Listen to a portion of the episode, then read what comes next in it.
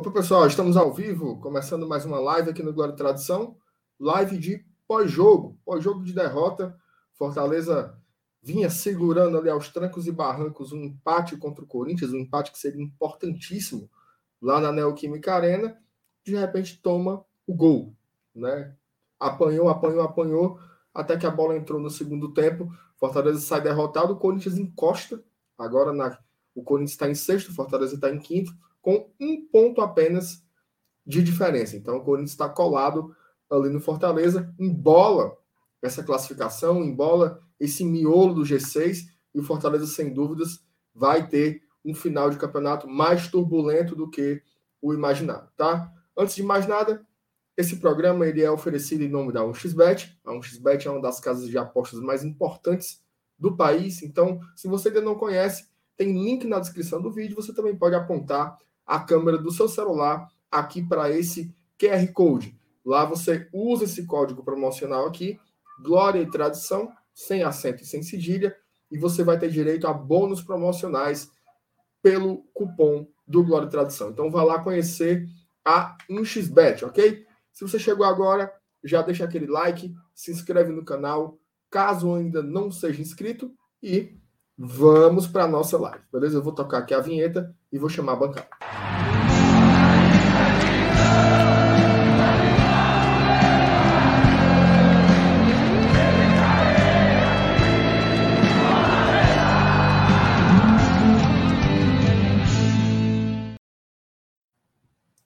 Opa, voltei foi sozinho, diabéis. Cadê o povo? Tá aqui. E aí, Felipe? Por enquanto. Boa noite. Tudo bem? Pois é, né, meu querido MR Massa Renato? Tudo bem? Não tá, né, cara? Perdemos esse jogo, né? Foi um, um roteiro um tanto quanto previsível, né, cara? E chegando perto do final do jogo, a gente ia falando, ih, daqui a pouco vai levar um gol. Questão de tempo, levar um gol. Questão de tempo, levar o gol. Pois é, passou o tempo e levamos o gol. Cara, foi um jogo que eu acho que foi um conjunto de fatores que levou a gente a essa derrota. É, até pela questão, cara, de falta de banco, né? Falta de opções nesse momento. A gente começa já o jogo desfalcado, então durante a partida é óbvio que isso vai atrapalhar bastante o nosso desempenho dentro de campo e, obviamente, também na hora de substituir, de fazer mudanças durante a partida. É, até ouvi pessoas comentando que ah, o Voivoda mexeu mal, etc. Até concordo que mexeu mal, mas a partir do momento em que você não tem à disposição é, as peças para você utilizar e tal, ocorre esse tipo de erro, sabe? E isso, cara, acontece muito por por conta das lesões, né? A gente vê que a partir do momento em que os nossos alas não estão disponíveis, é necessário um certo tipo de improviso.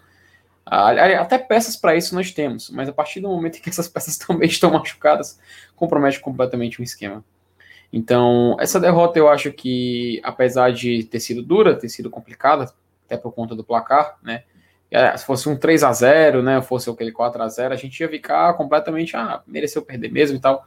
Só que esse segundo tempo, cara, completamente diferente do primeiro, um Fortaleza onde ele parecia ter um abatimento muito maior, isso realmente desmotivou bastante. E a gente começa a, a olhar com certo, uma certa atenção, um certo cuidado maior para não sair ali da, da, área do G6, né? Mas enfim, é, espero que a galera goste mais dessa live aqui do Glória Tradição. Vamos comentar um pouco desses temas, enquanto a gente aguarda mais o, mais o nosso convidado e passa adiante. É, Felipe, eu acho, eu acho que a gente devia começar falando sobre a escalação. Né? Eu acho que é o primeiro ponto assim, a se destacar. Vejo muita gente é, é falando que o Voivoda teria né, opções melhores para escalar no lugar dos que foram a campo hoje. Eu acho que talvez é, é, a maior objeção antes do jogo começar tenha sido o Jackson, né? Mas acaba que o Jackson fez uma ótima partida, não sei se você concorda comigo, mas o Jackson ele foi impecável durante o jogo inteiro, surpreendentemente, né? Impecável. É... Agora, de fato, assim, o que, o que é que você acha da escalação? O que é que você observa que o Voivoda pode ter errado?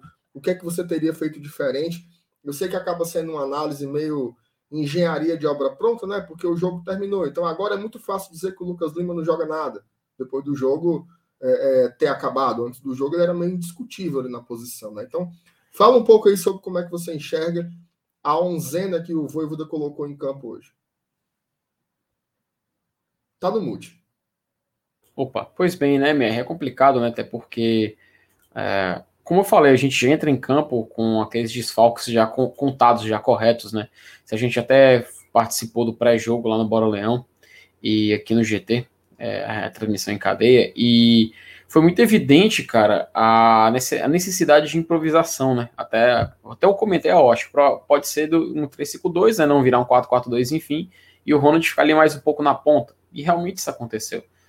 É, o Matheus Vargas ficou ali mais centralizado. A nossa zaga, Tinga, Benevenuto, Jackson, né? Isso já estava já tava lúcido. O Ronald acabou caindo um pouco mais ali para a direita. O Matheus Vargas também posicionado ali. Às vezes ele caminhava para aquele setor do campo.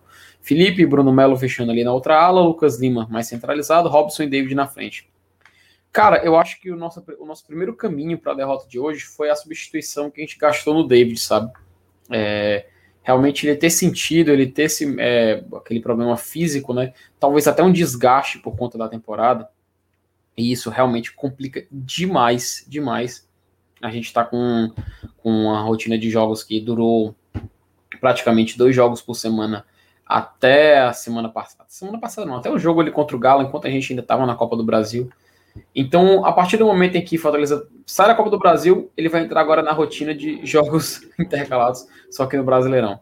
É muito jogo, minha. Então é, é, inevitável que ocorra lesões de jogadores, lesões físicas, né? O cara não tem condições de, de atuar em jogadores que são cruciais porque já vinham atuando muitos jogos. O Crispim foi assim, é, o David agora está acontecendo isso.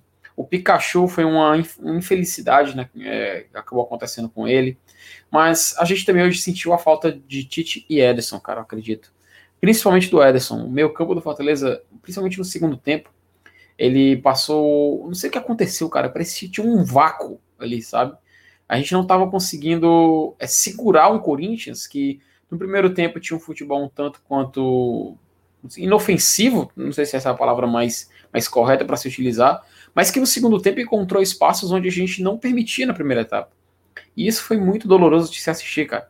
E realmente a gente espera que possa melhorar e que possa o Fortaleza possa evoluir isso daqui para frente. No mais, cara, é, a gente fez, eu acho que foi a campo o melhor que o Fortaleza podia. É claro, ele talvez pudesse ter é, começado o jogo com o Romarinho lá na frente. Até a gente ventilou a hipótese do Wellington Paulista entrar na segunda etapa, mas realmente isso não era jogo para ele. Enfim, eu acho que com o que a gente tinha à disposição, acabou indo o não o melhor, né? Mas o que seria com mais competitivo. Na primeira etapa acabou sendo, na segunda a gente pecou pelos nossos próprios erros. Beleza, Felipe, a gente está aqui com mais um, um, um, participante aqui na nossa bancada hoje. É o Ranieri Viana, nosso padrinho apoiador do Glória Tradição. Hoje ele foi sorteado aqui para participar. Acabou que vem num, num dia meio assim, um dia meio brocochô, de uma derrota. Uhum. Mas seja muito bem-vindo, Ranieri. Tudo bem, cara? Tudo bem, maneira de dizer, né? é, por gentileza, não é só. é, mas era, era algo esperado, né? Que essa vitória não viesse hoje, porque nós estávamos com um time muito desfalcado. É, e, e aí eu me pergunto, será que o, o Fortaleza está acompanhando muito bem de perto o secar desses jogadores? porque é incrível a quantidade de jogadores que estão se confundindo logo no início do jogo, em 10, 15 minutos de jogo, né? Eu sei que a gente não tem muitas peças para substituir, mas talvez fosse melhor entrar com alguém menos qualificado do que fazer o que aconteceu com o Lucas Crispim, com, agora com o David, né? E realmente isso complicou muito o nosso jogo hoje. Nós já estávamos desfalcados, o David estava inspirado hoje, mas aconteceu o que aconteceu, né? Ô, Ranieri, eu havia perguntado para o Felipe é, o que, ele achou da escalação inicial, tá? Eu queria que você comentasse um pouco antes de agradecer ao, ao superchat do Valdemir Catanho de Sena Júnior. Mandou aqui um superchat, mas não mandou nenhuma mensagem. Se quiser mandar sua mensagem, a gente dá uma lida aqui durante o, o programa. Ranieri, o que, que você achou da, da escalação que o Voivoda montou para enfrentar o Corinthians nessa tarde de sábado? É, dentro daquilo que nós tínhamos, eu acho que ele escolheu o que nós tínhamos de melhor, né? A única preocupação nossa era o Jackson, mas eu acho que o Jackson não comprometeu o jogo. Eu acho que ele, em momento nenhum, ele foi culpado do resultado do jogo, né? O grande problema é que nós tivemos um primeiro tempo E um segundo tempo totalmente diferente. No segundo tempo, nós fomos dominados pelo Corinthians. O gol do Corinthians estava amadurecendo, estava amadurecendo e acabou acontecendo, né? Mas no que diz respeito à escalação, eu acho que o Voldemort fez uma boa escalação. Agora, as substituições é que eu acho que mais uma vez ele pecou. Principalmente quando ele nos deixou sem um homem de velocidade com a saída do Romarinho. Que não entrou tão bem, mas não poderia ser substituído por pessoas que não tivessem esse quesito da velocidade. Né? Nós perdemos o David de velocidade, colocamos o Romarinho de velocidade, não, não jogou tão bem, e colocamos outro jogador, substituímos ele por outro jogador que não tinha velocidade. Pronto, nós ficamos encurralados, literalmente encurralados. O Valdemir manda mensagem aqui. Nosso problema não é, não é apenas os atacantes, temos um problema muito sério de falta de criação de jogadas. Lucas Lima e Matheus Vargas são uma lástima. Temos que ter sócios para contratar quem preste. Tudo bem, tá a mensagem do Valdemir. Vamos lá. Felipe, é o seguinte, eu acho que a, a principal marca né, desse jogo, até óbvia, né, facilita para qualquer pessoa que for tentar interpretar o que aconteceu na partida, é que ela teve dois tempos muito distintos, né? O primeiro tempo, Fortaleza fez um jogo muito parelho com o Corinthians, né? Inclusive, quando a gente via ali as estatísticas no intervalo, via que o jogo ele estava praticamente igual, né? Posse de bola era 50-50, é, passes era ali uma diferença de 30 passes de um para o outro, é, finalizações era tipo 5 a 4 então estava um jogo realmente muito equilibrado para além dos números, né? A gente via também um jogo não, não chegava a ser lá porque não era um, no primeiro tempo ele foi mais fechado, né? Os times marcaram muito, não se expuseram tanto, é tanto que houve chances, né? Teve uma chance do Robson, uma chance com o Bruno Melo, uma chance muito boa com o Roger Guedes, que ele desperdiçou, a bola passou ali raspando a trave do Boeck. Mas tirando isso, não foi assim um jogo muito franco. Foi um jogo muito pegado, muito disputado, mas não foi um jogo muito franco. De todo modo, a volta do intervalo veio um jogo completamente diferente. Né? Até aquele começo ali, eu até imaginava que fosse ser apenas uma abafa do Corinthians, mas não, foi realmente uma a tônica do segundo tempo inteiro. Né? O Corinthians realmente é, é, amassou o Fortaleza, pode-se dizer isso. Mas eu queria que você falasse um pouco, sobretudo, é, é, como é que você interpreta essa mudança do primeiro para o segundo tempo. Enfim, faz, a, faz o teu raio-x do jogo aí, o que é que você viu? Pois bem, né, MR? Cara, é, no primeiro tempo, eu até acredito por conta justamente da escalação, né? A gente tinha uma melhor disposição na visão do treinador, né? É, visto todos os nossos desfalques, todos os jogadores lesionados, os que não podiam atuar, tanto por força contratual ou por suspensão, enfim, a gente teve o time mais competitivo possível, né? E até teve um, um adversário, Corinthians, que no primeiro tempo não estava, é, não, não vou dizer se, se esforçando, mas eles não estavam cumprindo com o potencial que aquele time em campo podia, poderia demonstrar. Na segunda etapa, o Corinthians muito foi por isso. Já o Fortaleza, cara, a partir do momento que a gente começa a substituir, começa a perder David, começa a perder jogadores é, importantes que são cruciais, cara, é incrível como o Fortaleza é dependente de certas peças. E a gente começa a ter noção dessas coisas durante o jogo. É, tem um detalhe que eu ia mostrar aqui, Agora não sei se eu não estou encontrando mais a página, mas que era mostrando justamente as estatísticas de cada jogador. Mas incrível, cara, como o Fortaleza perde, perde quando ele não tem, por exemplo, o Ederson em campo. O Ederson, até quando o Fortaleza foi derrotado pelo Atlético Mineiro, isso no, né, pela Copa do Brasil, ele fez uma partida excepcional. Ele foi muito útil ali do lado direito. Praticamente se tornou o substituto ideal, né? Tanto jogando como zagueiro, jogando ali como meio direito, como ala direita. Acontece que hoje a gente não tinha nem Pikachu e nem o Ederson para fazer essa função. A gente não tinha para fazer do lado esquerdo nem o Jussi nem o Tite para fazer a função do outro lado. A gente até comentou isso no pré-jogo. Então a dependência né, de, dessas peças se torna cada vez mais evidente. E isso, cara, acontece que a gente praticamente tem três opções de, de, de, de jogador para uma posição. Nesse setor, hoje a gente estava justamente sem as duas primeiras sem as duas primeiras para o lado direito e sem as duas primeiras para o lado esquerdo.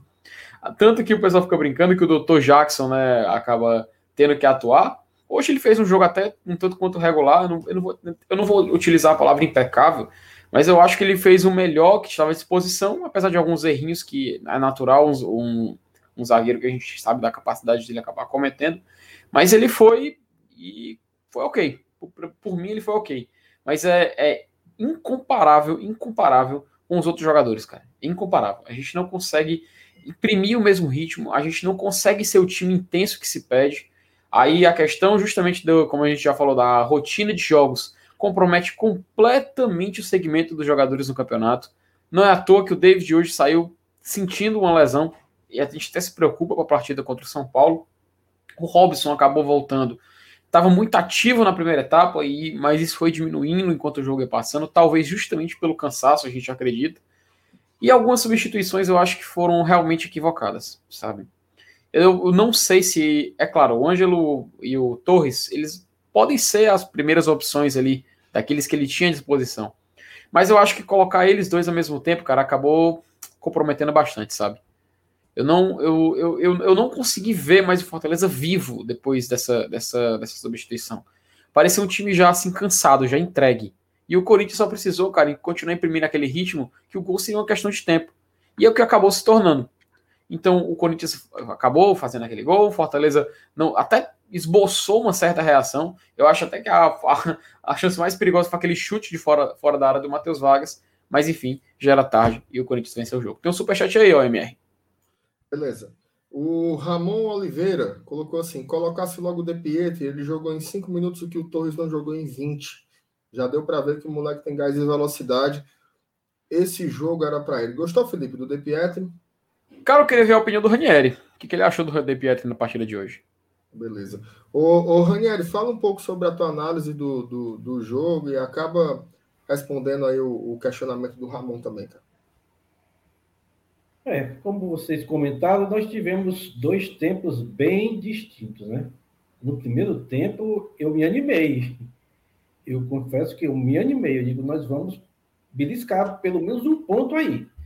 Mas o segundo tempo, não sei o que foi que aconteceu. O, o, o Tinga falou, né, no, no ao, ao, terminar o término do jogo, que eles sabiam que o Corinthians viria para cima com tudo. Mas se eles sabiam, por que, que se deixaram assim encurralar? Por que, que não traçaram uma estratégia para jogar com velocidade para explorar o contra-ataque? Não. Colocaram-se, como se diz, né, com o bumbum na parede e se deixaram encurralar. E em relação ao De Pietro, eu gostaria de ver esse jogador tendo mais minutagem, sabe?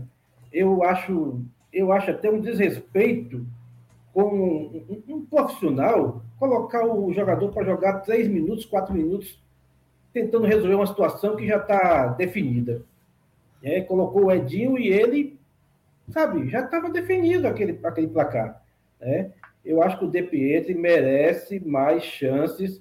Eu confio naquele moleque, eu levo fé naquele moleque. Eu acho que ele tem um potencial muito grande mas ele precisa de mais minutagem. Ele precisa de mais minutagem. Eu acho que ele ainda não está preparado para começar como titular. Mas com 15, 20 minutos no segundo tempo, bota o moleque para jogar. Eu acho que ele vai dar conta do recado. Ok. É, bom, eu, eu, queria que a gente fizesse um pouco uma análise sobre, já que vocês falaram aí do, do, do De Pietri, falar um pouco sobre esse lance das trocas, né? A gente já teve ali um, um susto muito grande no ainda no primeiro tempo com a saída do David, né? Que fazendo uma partida, uma partida até razoável, né? Era o melhor dos atacantes naquele momento, jogador que estava imprimindo muita força, fez uma jogada muito boa ali pelo lado esquerdo, ele conseguiu fazer uma fumaça, né? Ali, driblou, colocou até por debaixo das pernas do, do Fagner. Então tava, ele estava gerando uma, uma, uma confusão ali do lado do campo, né? Acabou sendo substituído, né? Por conta de sentir alguma lesão muscular, alguma coisa do tipo. É, e entra o Romarinho, tá? Já no segundo tempo, dá mais ou menos ali uns 20, 25 do segundo tempo, o Voivoda entra com Henriquez e me ajudei, Henriquez e Igor Torres e ele tira o Robson e o próprio Romarinho. Né? Então o Romarinho ele deve ter jogado ali um total de uns 30 minutos, talvez.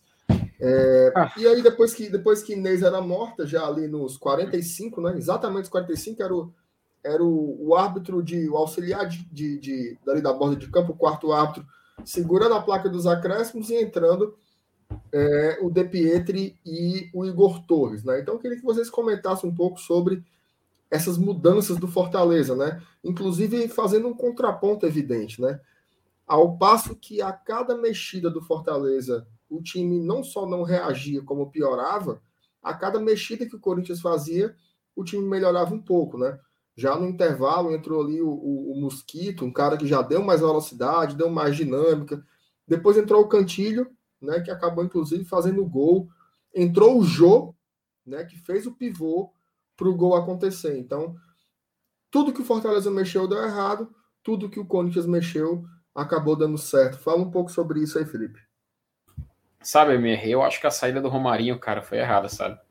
É claro, como tu falou, é engenheiro de obra pronta, né? A gente chegar e falar isso. Mas querendo ou não, cara, apesar dele ter tido dois lances de completa displicência, onde ele preferiu driblar mais do que o necessário, acabou perdendo a bola nas duas oportunidades. Eu acho que era o que a gente tinha para hoje, cara. E sinceramente eu não vejo em, em Torres e Henriquez um futebol nesse momento, e pelo que a, pelo jogo pedia, algo melhor do que o Romarinho em campo. O Romarinho em campo, pelo menos, tem aquela, aquele drible velocidade, ele pode pelo menos fazer um contra um. Ele tem um passe curto que pode poderia ter sido muito útil eu acabei achando o, Torres e o Henrique muito perdidos, sabe? Talvez, é, até a gente falou que a falta de peças compromete uma análise pelo que o Voivoda fez hoje, mas eu acho que nisso a gente pode enxergar um certo erro, pelo menos na minha visão. É claro, o Romário, eu estou dizendo que ele seria o cara que ia fazer a diferença no jogo de hoje, que ele em campo faria o Fortaleza mudar a história do jogo. Não. Mas querendo ou não, cara, é, ele estava mais ativo que, o, que a dupla Torres e Henriquez, entende?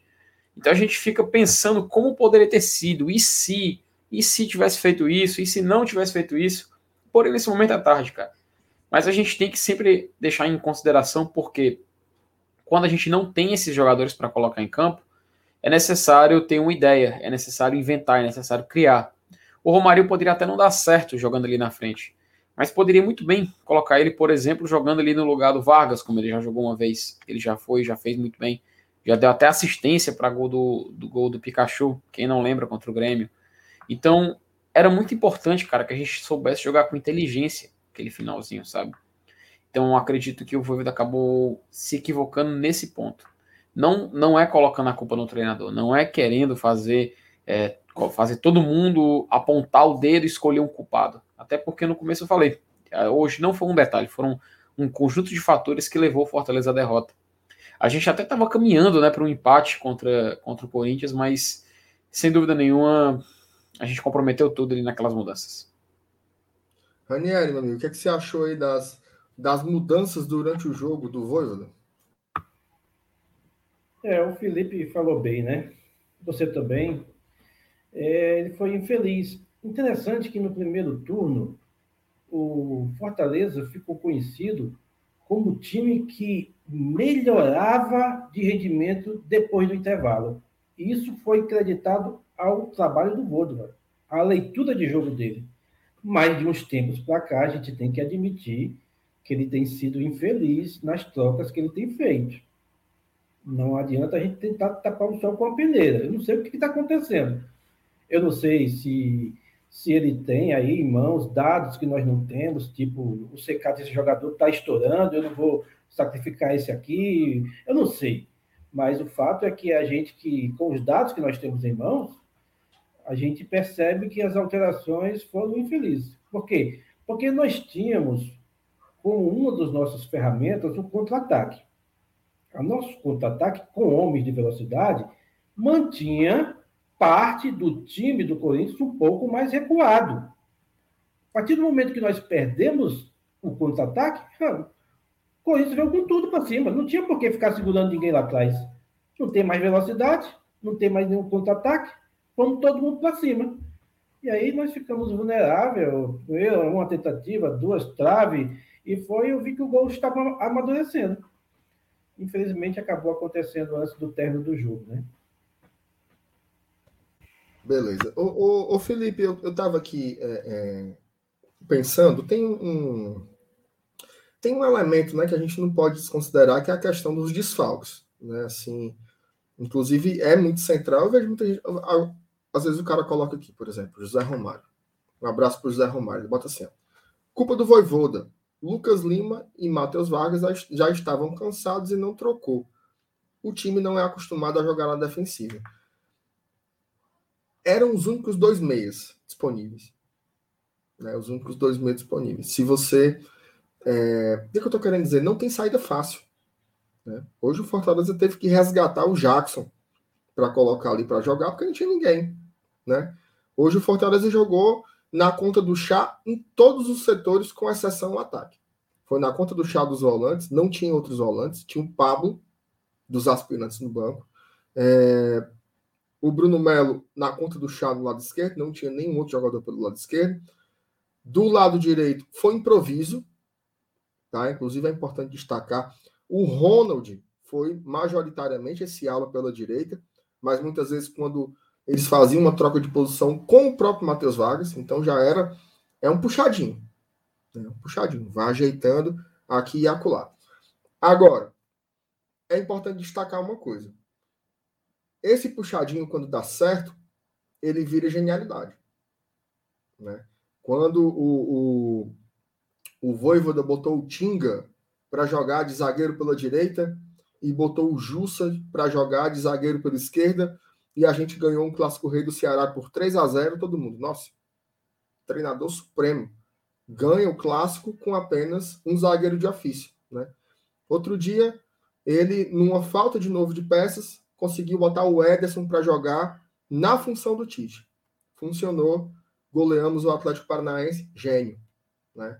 Aí hoje, algumas coisas deram certo, eu, eu acho, certo? Eu vou dar minha opinião bem franca. Qualquer time do Brasil, sem exceção, sem exceção, perdendo cinco dos seus titulares, ele teria dificuldade de jogar contra o Corinthians de São Paulo. Qualquer time do Brasil. O Atlético Mineiro, o Flamengo. O Flamengo. O, um dos principais motivos da demissão do Rogério Senni foi que, na época em que os jogadores estavam na seleção brasileira e na seleção uruguaia e na seleção chilena, o Flamengo jogou sem sete dos seus jogadores. Teve algumas derrotas, teve empates que não eram para acontecer, perdeu para o Juventude, empatou com o Cuiabá. Resultado, pressão, pressão, o Ceni caiu.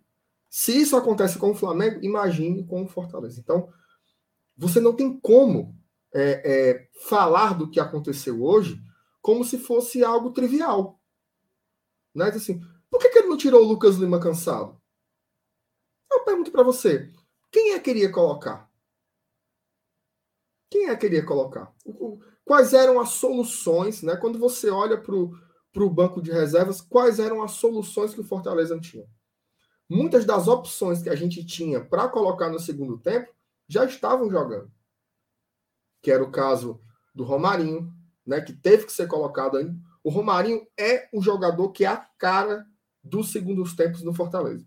É tanto que nas últimas duas partidas que tivemos na Arena Castelão, o nome que a torcida gritava, Ranieri, para entrar no segundo tempo era o nome do Romarinho. E ele já teve que entrar na fogueira.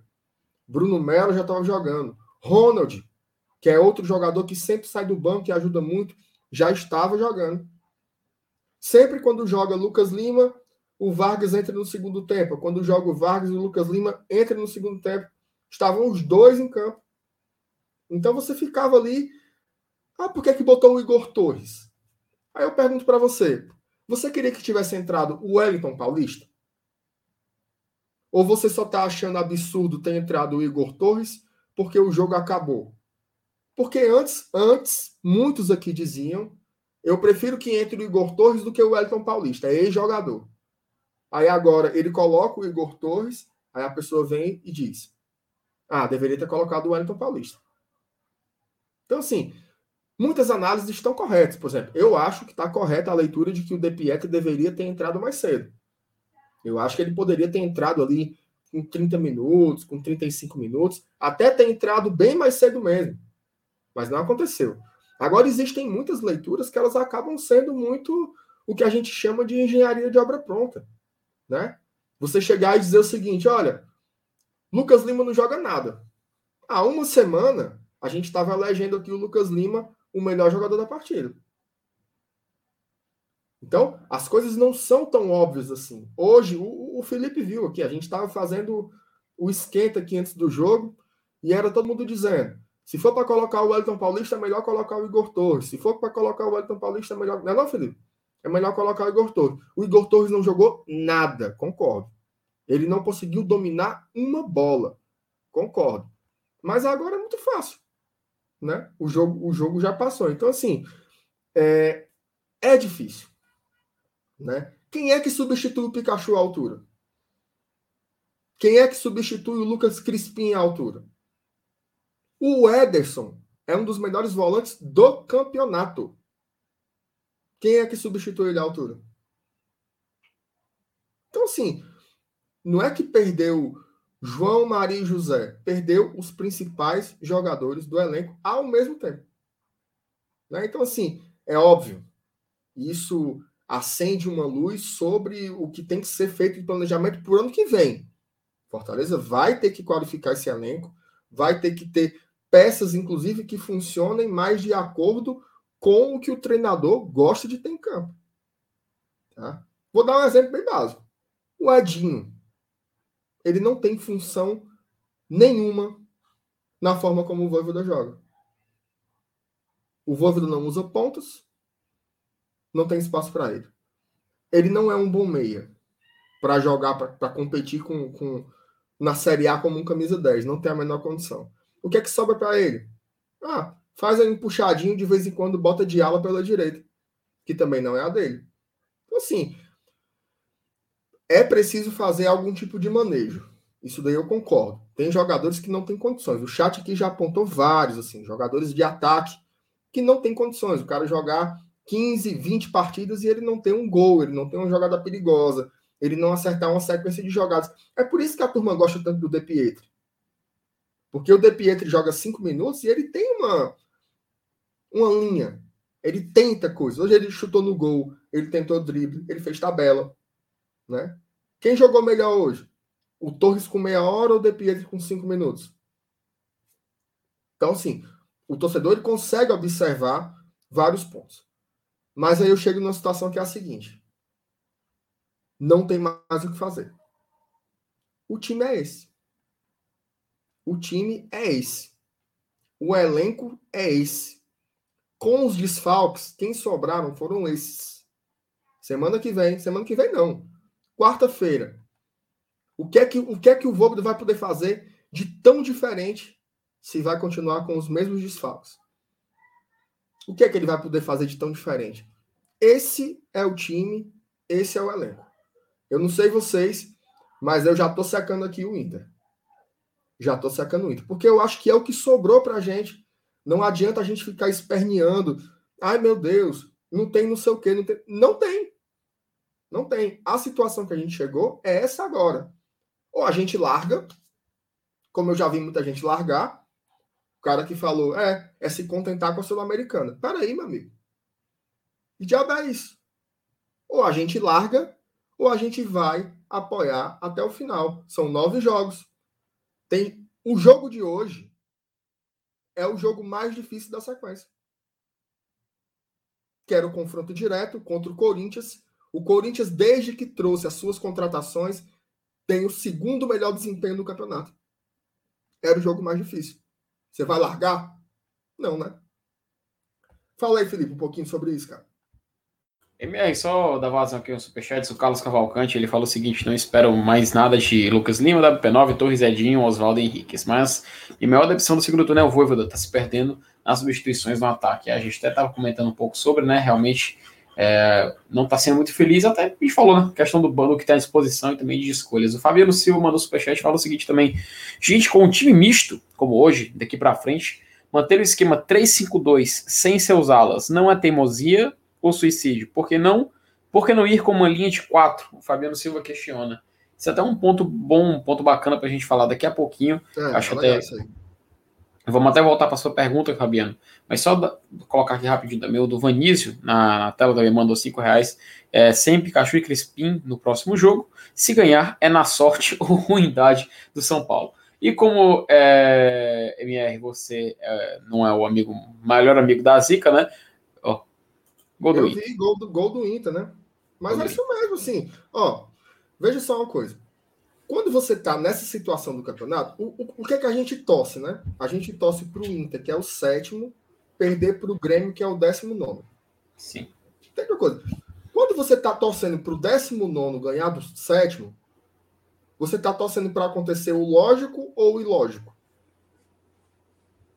Você está torcendo para acontecer uhum. o ilógico. Então, assim, a gente torce pelas zebras.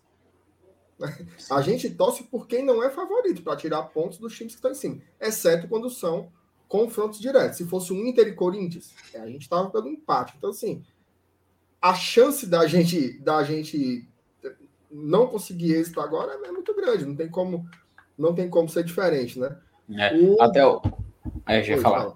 Não, eu tá na tela dele, eu tá na tela. Pode falar. O Bruno Navarro, eu acho que a sensação é exatamente essa é esperar uma substituição e se decepcionar ou não se empolgar com quem entra, porque infelizmente não muda nada para melhor. Abraço. Às vezes acontece de dar certo, às vezes acontece de não. Com um elenco tão reduzido assim, é muito pouco provável, né? E detalhe, não, não adianta você colocar dois atacantes se a tua postura está toda defensiva. Não adianta você colocar. O, que é que vocês queriam que o Ângelo e o Igor Torres fizessem se o jogo estava todo atrás? Eles iam fazer o quê? Imagina aí o Igor Torres pegando a bola da zaga e levando para frente. O Fortaleza perdeu o meio-campo. Fortaleza perdeu o meio-campo. Fortaleza ficou enrolado lá atrás. Era o Corinthians, peia, peia, peia, peia, peia. A sensação de todo mundo aqui era o seguinte: rapaz, uma hora vai sair o gol. Uma hora vai sair o gol. E saiu. Né? Assim, não foi uma coisa ilógica, foi um desenrolar da partida. Então, assim, é óbvio. O, tudo que o Torres fez, ele errou. Tudo que o Henrique fez, ele errou. Mas, cara, assim, coitados, né, também, porque não teve jogada construída. Não teve jogada. É tanto que as melhores oportunidades do Fortaleza no segundo tempo foram chutes de fora da área. Uma do Vargas e uma do De Pietri. As duas quando já estávamos perdendo a partida. Né? Então, Fortaleza ele, ele se trancou de uma forma assim inexplicável. É óbvio que o futebol é uma relação, né? O Corinthians empurrou o Fortaleza para o seu campo, mas foi deprimente a forma como a gente não conseguiu reagir daquilo. Fortaleza não conseguiu sair daquela pressão em nenhum momento, só foi reagir depois que tomou um gol. Ranieri, fala um pouquinho aí, cara, sobre essa história do elenco, né? Provavelmente a gente vai continuar com esses desfalques ainda por algum tempo, né? O Justo vai voltar, mas o, o, o Ronald tá. Quem é que tá suspenso, Felipe? É o Ronald, é? Cara, eu tenho que dar uma olhada. O Felipe, Felipe levou o terceiro cartão amarelo. Felipe, pronto. Felipe. Obrigado, Daniel. O Jussa volta, mas o Felipe já sai. Então. Uhum. O, Ederson, Ederson volta. O Ederson também volta. Então, no próximo jogo, a gente já vai ter Ederson, Ronald e Jussa como volantes. Uhum. Volta o Tite também, né? Para a zaga é, vai ficar faltando quem? Crispim e Pikachu, não é isso? Uhum. Pikachu, a previsão de volta, cara, salvo engano, é perto do final do mês. Tem, até, tem até que confirmar ainda. Mas é, então, salvo engano, é isso aí. Então a gente tem três desfalques para quarta-feira. Um 100% uhum. confirmado, que é o Felipe, porque está suspenso. E os dois alas. Lucas Crispim e, e Pikachu. E o David é a dúvida né? Ninguém sabe como é que, que o David saiu. O, até o João Lira acabou de perguntar. Já saiu algo sobre o DVD? Não. Nada. Uhum. Nada, nada, nada. Pode ter sido. Às vezes acontece, o jogador sai também por, uma prevenção. Ele sentiu alguma coisa e ele já sai para evitar. Até porque ele saiu andando. Né? Até porque ele saiu andando. Ele só, só, só resolveu cair para fazer cera ali na beira do campo, mas ele atravessou o campo todinho para poder sair. Então, me parece um bom sinal. Quando é uma lesão, geralmente o cara se deita, espera a maca e, e, e aguarda, né? Mas eu não sei. É só especulação. Como o jogo já é quarta-feira, a gente pode ficar sem o DVD. E aí, Ranieri, o negócio embaça, né, cara? Novamente, quatro desfalques, quatro desfalques importantes, sem o melhor atacante, sem os dois alas, e agora sem o Felipe. O que, é que você tá achando aí, cara? É, você foi muito feliz no seu comentário quando você falou que nós estávamos sem cinco titulares e não eram quaisquer titulares. Por exemplo, se fosse o Boeck, estaria o Felipe Alves, estaria no mesmo nível, mas nós perdemos cinco dos nossos melhores jogadores. E esses cinco jogadores fazem muita falta. O Lucas Crispim está fazendo muita falta para esse time. Ele é o nosso principal distribuidor de bola. A dar assistência. É, infelizmente, o, o, o, Lucas Lima não está fazendo esse papel. Ele tem um passe qualificado, o Lucas Lima, mas não sei o que está acontecendo com ele. Ele não está conseguindo encaixar bem esse, esse último, essa última bola para deixar o, o atacante na, na cara do gol. Ele não está acertando. E é muito preocupante. A gente sempre soube que nós tínhamos um elenco curto. A gente soube, sempre soube, principalmente uhum. na zaga. A gente joga com três zagueiros e nós só temos três. De verdade, nós só temos três. Na realidade, o Tinga nem zagueiro é, né? Então, nós só é. temos o Jackson, o Benevenuto e o Tite. E aí nós não reforçamos o time ali naquele campo. Não reforçamos. Contratamos muita gente para o ataque. Um ataque até que nós estamos bem servidos. Infelizmente, nós estamos com o nosso ataque numa fase de baixa. Isso aí acontece com qualquer um. Nosso ataque está em fase de baixa. É, tivemos um gol do DVD, um gol do Robson, mas fazia muito tempo que não fazia um gol eu acho difícil o David jogar quarta-feira. Difícil. E eu acho que se jogar, ele pode ter uma contusão mais grave. Eu acho que seria bom poupá-lo o próximo jogo. Né? E aí eu espero que o Ederson faça uma grande diferença na volta dele. Porque desses que vão voltar aí, só estou botando fé na volta dele, sabe? Porque os outros ali, nem para mim, não cheira nem fede. Né? Mas o Ellison, quando ele está inspirado, ele faz diferença. Né? Então, eu estou apostando aí na volta dele para que a gente possa fazer frente a esse time do São Paulo, que não é nenhuma Coca-Cola. Nós temos condições de, mesmo com um time misto, ganhar do time do São Paulo. É só não se acovardar. Nós podemos ganhar, sim, desse time do São Paulo que, repito, não é nenhuma Coca-Cola. Oh, antes da gente ir para o próximo ponto da pauta, o Carlos Cavalcante manda um superchat.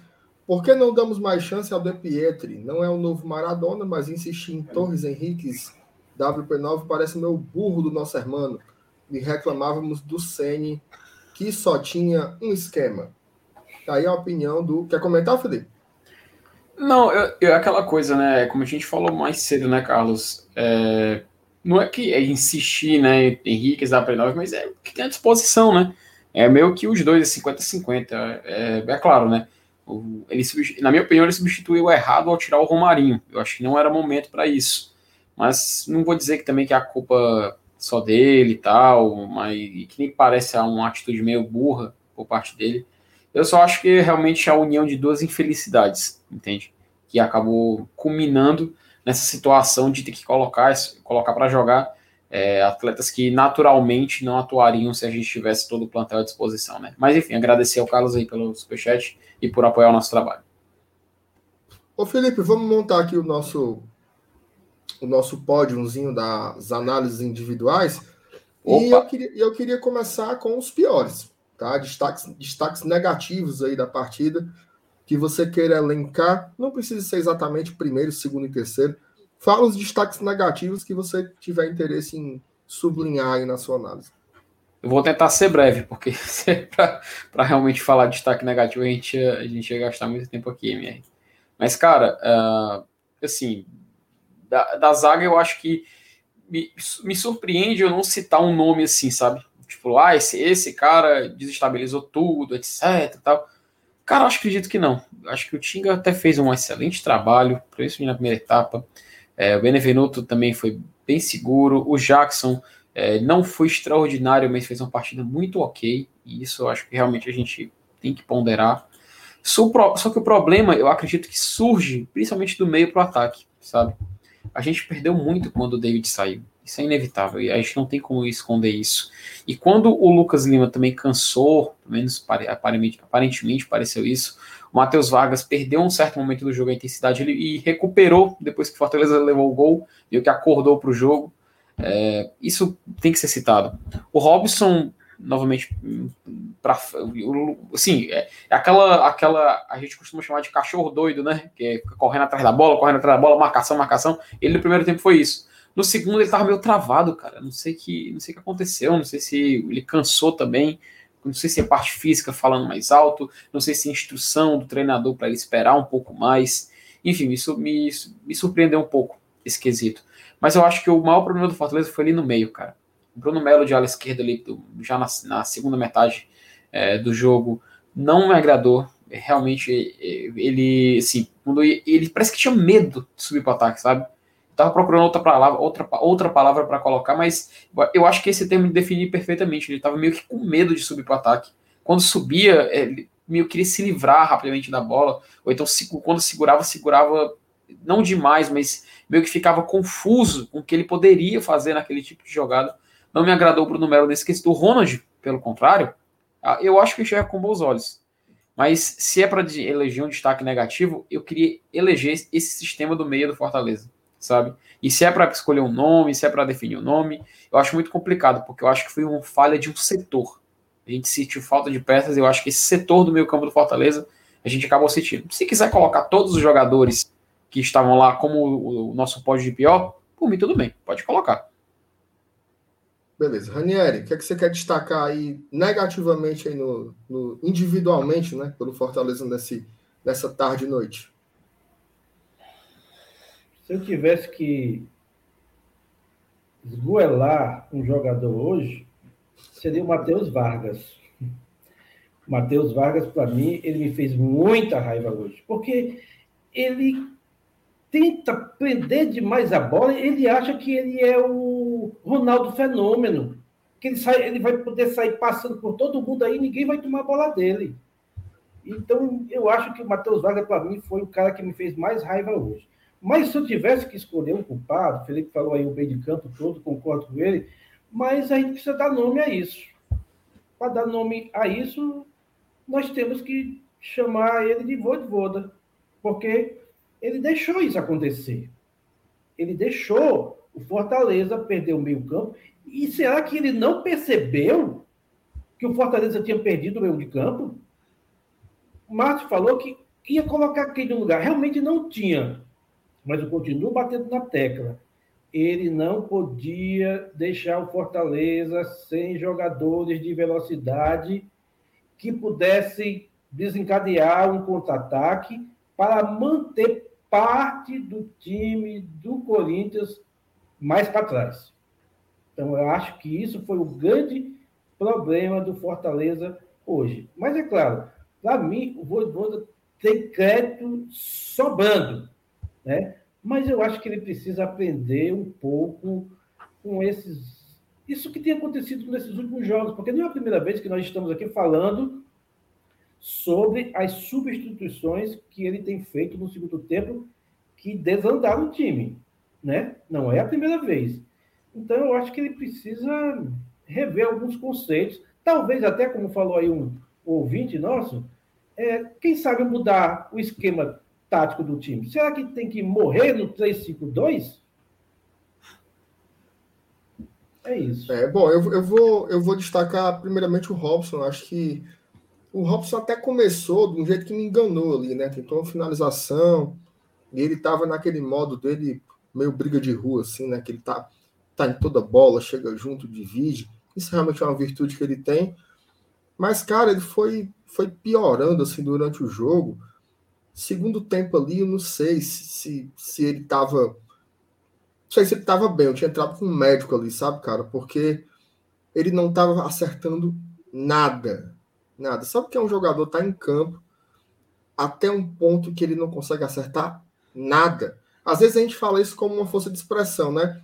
Ah, fulano não fez nada em campo hoje. Mas é sempre um exagero, né? Com relação ao Robson, não. O segundo tempo dele ele não conseguiu fazer nada. Ele não conseguiu dominar uma bola. Ele não conseguiu tocar de lado. Teve uma tabela ali que tentaram fazer com o Tinga ali com ele, ele não conseguiu escorar uma bola. Bola vinha devagar para ele dominar, perdia o domínio, né? Então, assim, realmente foi, foi um, um, um jogador que, que atrapalhou muito no ataque. Agora era aquilo, né? Falar agora é muito conveniente, mas ia botar quem no lugar dele? Né? Ele era o artilheiro do time. Todo mundo estava esperando ele voltar, mas ele fez uma partida péssima, péssima mesmo. No meio-campo, eu concordo com a análise do Felipe. Acho que o setor, setor de meio-campo ele foi o mais frágil hoje. Tá? Foi o que não funcionou. Eu não gostei. Essa configuração aí, Felipe, Vargas, Lucas Lima, não curti. Ronald de ala, trocando de posição com Vargas, não funcionou. Tá? Sobretudo no segundo tempo, não teve fluxo, não conseguiu construir nada. Mas eu queria destacar uma pessoa para para ser a representante desse meio campo aí. E curiosamente essa pessoa não foi citada por nenhum aqui, que é o Felipe. Tá? Não gostei da partida do Felipe. Acho que o Felipe ele foi é... como é que eu posso dizer sem ser muito rude assim? Ele foi lesado. O Felipe ele foi lesado assim. Eu nunca fui um torcedor que achasse muito isso. Eu lembro que as pessoas dizem assim: "Ah, o Felipe é o cara que desliga, é o cara não sei o quê". Eu sempre achei muito exagerado, mas hoje ele foi assim, parece que ele estava tava em outra velocidade, sabe? Ele estava em outra rotação, ele tava ele pegava a bola, aí ele tem aquele jeito de jogar, né, com o peito com o peito levantado, a cabeça erguida, mas ele não conseguia fazer o jogo acontecer. Eu tenho a impressão que faltou a ele uma dupla. Faltou a ele uma dupla. Porque nem ele estava, ele não estava jogando nem com o Ronald e nem com o Vargas. Porque eram jogadores que ficavam mexendo todo o tempo. Geralmente ele faz uma dupla com, com uma dupla flixa, né? Com, com o Ronald, ou faz uma dupla com o Ederson. Eu senti ele muito isolado ali, né? Então o, o Felipe, para mim, ele ilustra um pouco do que foi aquilo. Vou virar a chave para as análises positivas e eu vou começar. A gente volta de trás para frente, faz com o Ranieri e faz com o Felipe. Bom, destaque positivo para mim, certo? Jackson. O Jackson jogou muita bola. Foi assim, foi um negócio surpreendente. Tinha uma hora que eu não acreditava. Eu ficava assim, não, esse bicho aí, ele vai ele vai entregar a rapadura. Não é possível. Uma hora ele vai dar algum ratado. Ele jogou muito bem. Ele jogou muito bem.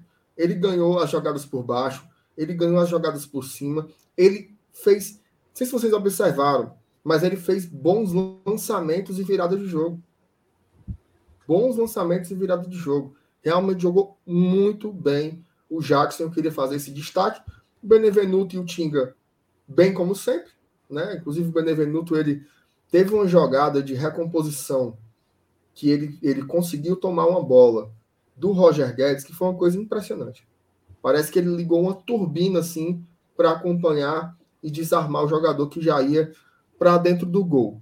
Acho que o Boeck, em termos de defesas, fez um bom jogo, mas em termos de reposição de bola, hoje deu tudo errado. Inclusive, eu achei ele muito avexado. Muito avexado. A bola caía, ele já bufo, bufo, bufo. Às vezes você tem que saber um pouco entender o jogo. Saudades do Boeck quando ele se deitava ali no, no campo, né, Felipe? Botava ali, se deitava um pouquinho, pedia para tomar uma água e tal. Eu acho que faltou um pouco essa tranquilidade. Mas é. goleiro pegando bola foi muito bem. Muito bem, fez defesas muito importante, senão o placar teria sido mais elástico ainda. Mas olha só o dado. Os, os destaques positivos para mim são os zagueiros e o goleiro. Né? Então, esse é um pouco o, o retrato né, do que foi esse, esse jogo Corinthians e Fortaleza. Um jogo que o segundo tempo realmente o Corinthians ele dominou o Fortaleza na, na ascensão da palavra, né, Felipe? Fala os teus destaques positivos aí. Sabe, MR, uh, cara, tu foi muito feliz ter citado o Jackson, né? Porque é necessário fazer justiça quando a, o jogador atua mal. A gente sempre pondera que ele realmente merece ter sido eleito dessa forma. Mas o Jackson hoje realmente não comprometeu. Fez uma, um bom desempenho e isso merece ser citado. É, o sistema defensivo, cara, apesar de ter levado o gol, eu acho que foi ok. Eu gostei do Tinga, gostei do Benevenuto, gostei do Jackson.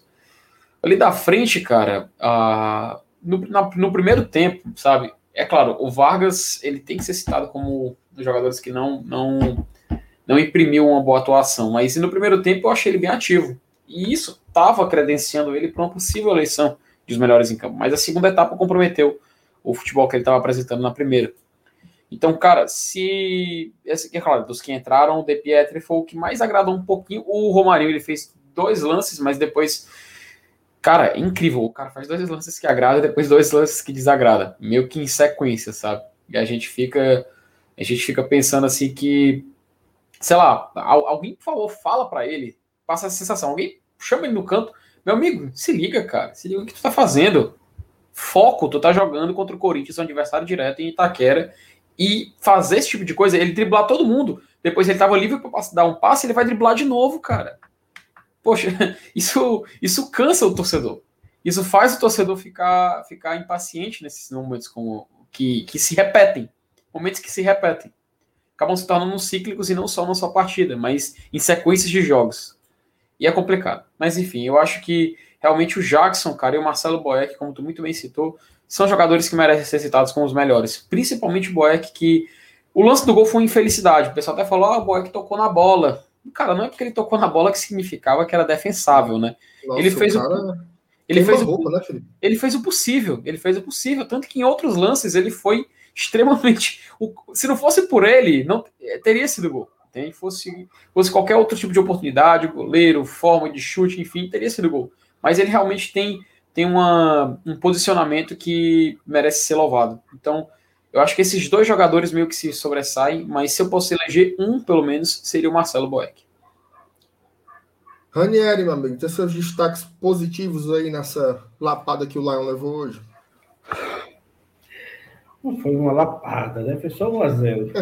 uma lapadinha, só para lapadinha só para despertar. De né? leve, de leve. É, de leve, de leve. É, mas realmente o sistema defensivo hoje foi, foi não foi não falhou em momento nenhum, pelo menos eu não vi, né? A nossa preocupação era o Jackson, todo mundo estava preocupado com o Jackson, e o Jackson realmente fez um bom jogo. Você falou bem, ele não só defendeu bem, não comprometeu em momento nenhum, como ele fez virada de jogo, né? Virada de bola com precisão, né? Com precisão, assim, bolas longas, né? Que não é muito forte dele, né? Em relação ao Boeck, ele fez defesas muito boas, ele não teve culpa no gol, mas eu quero fazer aqui uma observação. O Boeck sai muito mal do gol no momento dos pênaltis, no momento dos escanteios. Ele sai muito mal. Aliás, não é um, uma virtude só dele, não. O, o nosso Felipe Alves também tem esse problema. Né? Uma coisa eu digo: se nós formos para a Libertadores, nós vamos precisar de um outro goleiro. Infelizmente, nós não temos goleiro a nível de Libertadores. Não temos. Gosto dos dois, mas eu acho que nós vamos precisar de um outro goleiro. Agora, o Boeck, com essa saída de bola, essa bola que ele né, Viva São João, Bumba Meu Boi, seja lá como a gente queira chamar, eu acho que a gente perdeu muito da nossa qualidade de bola. É, com o Felipe Alves, a gente sai tocando, sempre saiu tocando. E com o Boeck, não, é chutão para frente, chutão para frente, chutão para frente. E eu acho que nós perdemos muito da nossa característica de jogo, de manter mais a bola no pé. Quanto mais o Fortaleza estiver com a bola no pé, menos risco ele corre de tomar gol. E no segundo tempo, nós decidimos entregar a bola para o Corinthians e ficamos nos defendendo, defendendo, defendendo. Perdemos totalmente o meio de campo. E aí, o que nos restou foi, sem dúvida, a nossa defesa, que, na minha concepção, foi o ponto alto desse jogo. Por incrível que pareça. Nós perdemos, mas a nossa defesa não foi a culpada. Também não achei, não. Também não achei, não. É, é, é porque, assim, você, você uma pressão daquela, né? Como eu falei, cada jogador que o Corinthians tirava do campo, o Corinthians melhorava. tirava do, tirava do, do banco, né? Melhor dizendo. Cada jogador que o Fortaleza tirava do banco, o time piorava. Então, assim, eu acho que esse jogo ele revelou as diferenças entre os elencos de Corinthians e Fortaleza. Aceite. O elenco do Corinthians, esse que foi reformulado, inclusive, trouxe Juliano, Renato Augusto. O Jô virou reserva, cara. O Jô virou reserva. O Cantilho era titular, virou reserva. Porque o time se qualificou, o time melhorou. Fez contratações com dinheiro que nem tem. Né? Que nem tem. Porque aqui a gente sabe que não tem é, muito, muito, muito regulamento para isso. E olha que estava sem o William, viu? Tava sem o William, que foi a grande contratação, acabou se lesionando logo no começo. Então, assim, é uma diferença muito grande. E a gente com cinco desfalques. Todos titulares. Então, assim, não tem como você você você não querer comparar, entendeu? Olha, olha que os caras conseguiram sacar do banco, né, para poder realmente mudar a história da, da, partida. Então, assim, eu não conseguiria não fazer esse registro, né, da diferença que é. Por isso que quando a gente fala assim, às vezes diz assim, olha, o Fortaleza ele, ele tá no, no, na quinta posição, mas ele tá lá pelando um pouco, porque o investimento dele é muito menor. Aí o cara fala assim: ah, mas vocês pensam muito pequeno. O que é que tem a ver orçamento? O que é que tem a ver folha? É isso daí, macho. O investimento é isso daí. Se um time pode gastar, o orçamento do Corinthians é de 500 milhões por ano. O nosso é de 100. A nossa folha é de 3,5 milhões por ano. A deles é de 16. Nessas horas a gente vê a diferença. É óbvio que a gente, como torcedor, vai empurrar esse time até o final para jogar como se fosse um time de 500. Mas ele é um time de 100. Aqui entre nós, né? é um time de 100. Quarta-feira, a gente vai para o Castelão torcer contra aquele diabo daquele blindado, torcer para o Fortaleza vencer o jogo, mas vai ser, de novo, o time de 3,5 milhões por mês contra o time de 17, 18 milhões de reais por mês a Folha do São Paulo. Filho. Pesado. Muito pesado. Pesa. Pesa. E a gente aqui vai jogar de novo, como a gente contou aqui no começo, com mais quatro ou cinco desfalques. Então, assim, o que o Fortaleza tem feito nesse campeonato, eu sei que o sentimento numa derrota, após a derrota, é de muita tristeza. A gente fica muito triste, né? Mas o Fortaleza ele está numa festa em que ele não foi convidado. Tá? Não foi convidado. Porque o que os outros times aí gastaram e estão atrás da gente na tabela, Corinthians ainda está atrás, o Inter está atrás, o Fluminense está atrás, o São Paulo está atrás, o Grêmio vai cair para a segunda divisão folha, orçamento, vendas multimilionárias. Então, assim, o que, é que a gente tem que fazer? Eu sei que eu sei que machuca você tomar um gol como esse e, e, e sair pebado, né? É, mas a gente tem que se recompor. Compre seu ingresso, faça o sócio e vá para o estádio quarto. Antes de ler o superchat, o João Lucas coloca assim: MR mais folha salarial não ganha jogo. Mas a folha salarial é o que garante os jogadores que você vai ter à disposição. Se a gente tivesse a folha do Corinthians, a gente talvez não tivesse Igor Torres e Henrique para entrar. Eles tinham o Jô, tinham o Cantilho, tinham o, Mosquito. Né? Olha a diferença, cara. Folha, folha, folha salarial não ganha jogo. Não ganha mas, jogo. Mas, mas te coloca numa vantagem muito maior para ganhar. É aquela história, né, Felipe? Não ganha jogo, mas ganha campeonato. É. Ganha campeonato. Pega aí pega. Nós, nós estamos com quantas edições de pontos corridos? 18, né? Desde, é, desde 2003. Pega aí as últimas 18 edições dos pontos corridos e veja quantas vezes o time com o maior orçamento não foi campeão. Pega aí. Olha aí. Olha agora. Os maiores orçamentos da Série A: Atlético Mineiro, Flamengo, Palmeiras, Red Bull, Corinthians. Cinco. E o Fortaleza aqui, ó socado no meio. então, assim, Não é que ganha jogo, não é que é impossível o time com uma folha menor ganhar de uma folha maior. Não é isso. Mas existe uma lógica no futebol, que são os jogadores que você consegue contratar. É o nível do elenco que você consegue que você consegue ter. Então assim, a gente já fez muito. Chegou na semifinal de Copa do Brasil, está se segurando aí na quinta posição do Campeonato Brasileiro ainda. Estamos muito próximos de uma vaga inédita para a Libertadores. Agora é a hora do torcedor não largar. Não largar. Fortaleza precisa, mais do que nunca, que o torcedor ó, enxuga aqui o, o, a lágrima, né? levanta, sacode a poeira e dá a volta por cima, né, Ranieri? Em quarta-feira. Engole o choro. E, perfeito. Pronto. Engole o choro. Engole o choro. Quarta-feira vá para o estádio e empurre o Fortaleza para mais uma vitória. Ele precisa do torcedor momento difícil, viu? A gente nunca teve tantos desfalques assim na competição.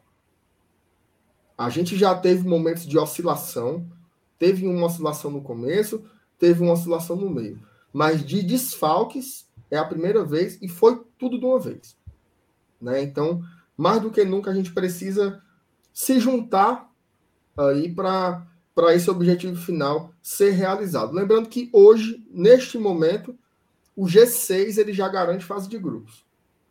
Então, teria um G6 para fase de grupos e até a oitava posição, sétimo e oitavo, para pré-Libertadores. Então, a gente tem que segurar esse time lá em cima. Não é não, Felipe? Tem que segurar esse time no G6 até o final. É, é a única forma, né, cara? É, a gente, a gente tá aqui para isso, a gente, a gente tá indo pro, pro estádio para isso. Só colocar aqui o superchat para tu comentar, MR. O, que, o Ronaldo, ele mandou cinco reais e fala: a real é que já há muito. A real é que já há muito é assim. O Paz vir no programa transparente dele dizer que não contratou mais porque, comissão, ah, porque a comissão técnica não via necessidade, necessidade, né? Necessidade, né? Diz o, diz o Ronaldo. É, eu, eu não, tenho, não tenho muito o que comentar, assim. Uhum. Eu, eu, não, eu não sei como funciona essa, esses meandros, mas o que, é que você vai fazer? Se o treinador diz que não quer reforço, você faz o quê? Você diz, não, você, eu vou trazer sim. vai, você vai, você vai querer. Aí é, é, é a, e detalhe, é detalhe, só pra, é a comissão técnica que nos trouxe até aqui. Uhum. Porque o destino que a gente teria com a comissão técnica anterior não era esse, não. A gente não ia bater na semifinal da Copa do Brasil e nem estaria no G5 hoje. Peraí, então, assim, você, você, tá, você acha que o Anderson não colocaria, meu amigo? Que é não, isso, eu, eu, acho, eu acho que. Você sabe que eu gosto do Anderson, né? Você sabe o, olha o Anderson com o Botafogo aí, rapaz. Eu, eu gosto do Anderson. Acho, acho, acho, um, acho um treinador que eu respeito. Só é muito chato, é insuportável sem carisma, mas ele é bom. Uhum. O Fortaleza hoje estaria fazendo a campanha, talvez, ali do Ceará. Né? Tem um monte de torcedor do Ceará aqui. Ceará em 12 segundo. Né? Estaria ali, Ceará. E estavam felizes, cara. Estão felizes. Estão ah, felizes. Estão felizes, mas estão tomando, tomando 15 pontos de diferença aí. É, é, quase um. Sabe na Fórmula 1, Felipe, quando a Ferrari dava uma volta na Minardi?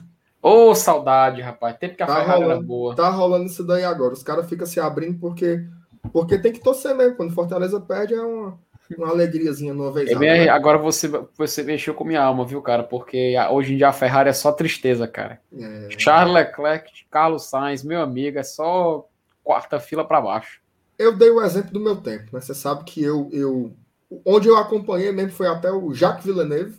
Eita, rapaz. Aí é bom. Mas aí depois eu ainda peguei ali a Ferrari do Schumacher e tal. Então. Eu cresci é... vendo a Ferrari ser campeã, cara. Cresci. Isso. Vamos aqui pro, oh, pros... Hoje em dia, hoje em dia a Ferrari tá assim mesmo. O pessoal acha que. Não, tá cheio aqui. Hoje em dia a Ferrari tá assim, ó. É, tá só, tá só o. Tá só o esqueleto. Tá só o esqueleto. Só, só os pedaços. Pô, né? rapaz, minha, minha, minha action figurezinha da Ferrari 2002, cara. Toda, toda perdida. oh, rapaz, pra significar como é que ela tá hoje em dia. Ô, Felipe, o, o, o Ronaldo diz assim: é, mas será que o, que o Paz falou? Ninguém tem como saber. Cara, peraí, peraí, peraí. Não, não, peraí, peraí, peraí.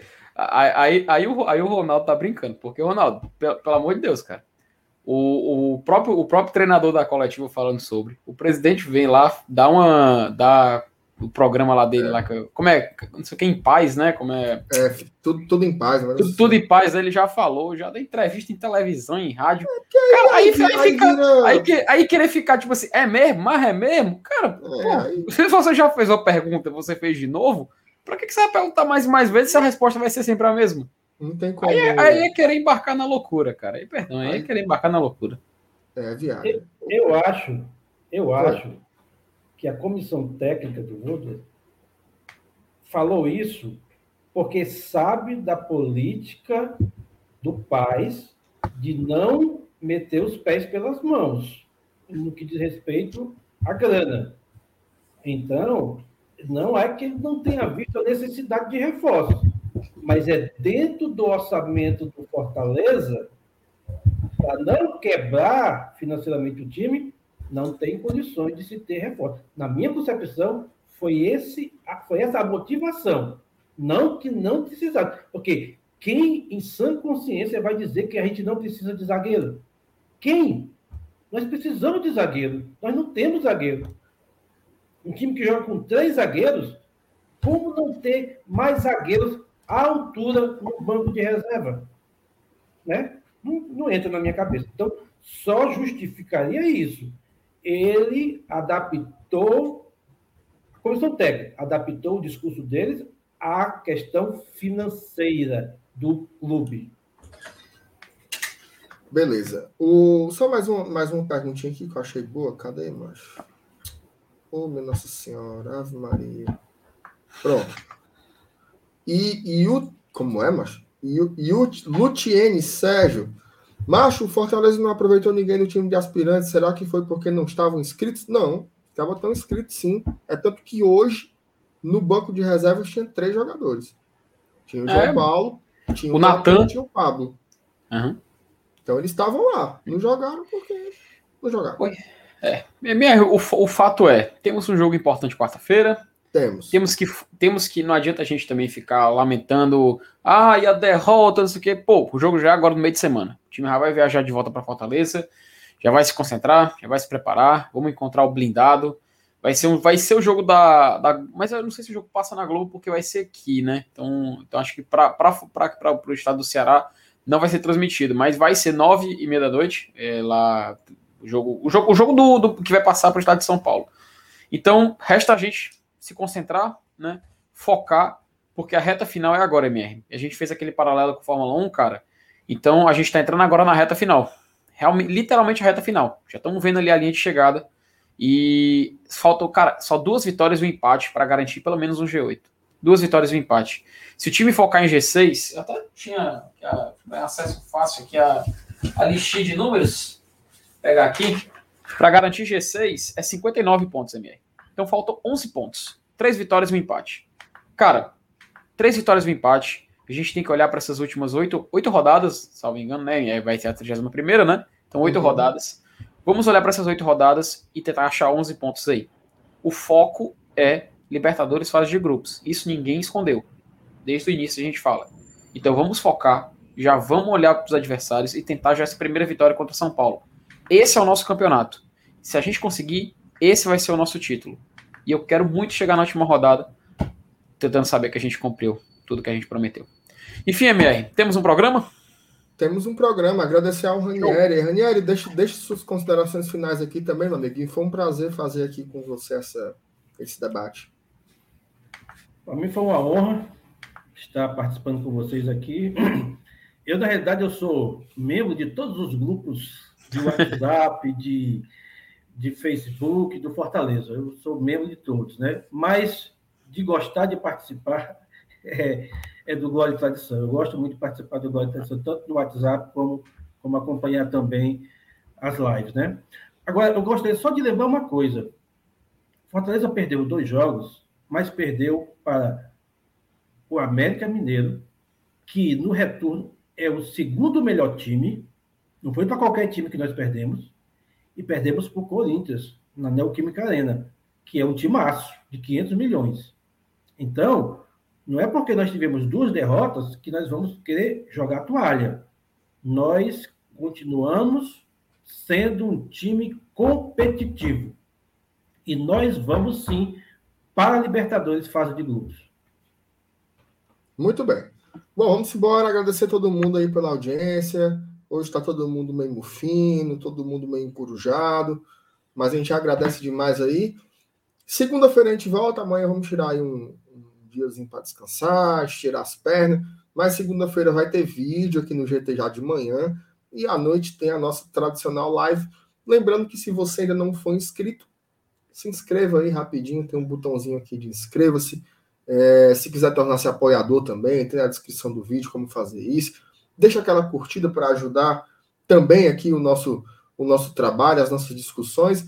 Um abraço para todo mundo. Desejo aí uma, um bom final de semana, um bom domingo, que a gente consiga é, recuperar os nossos ânimos aí, porque essa semana vai ser muito importante também. Dois grandes jogos, semana que antecede o Clássico Rei, a gente vai pegar simplesmente São Paulo e Bragantino, então a gente tem que estar inteiro para esse rolê, beleza? Uhum. Valeu, meu amigo Felipe. Valeu, Ranieri. Obrigado a todo mundo. Um beijão para vocês. Bom final de sábado. Tchau, tchau.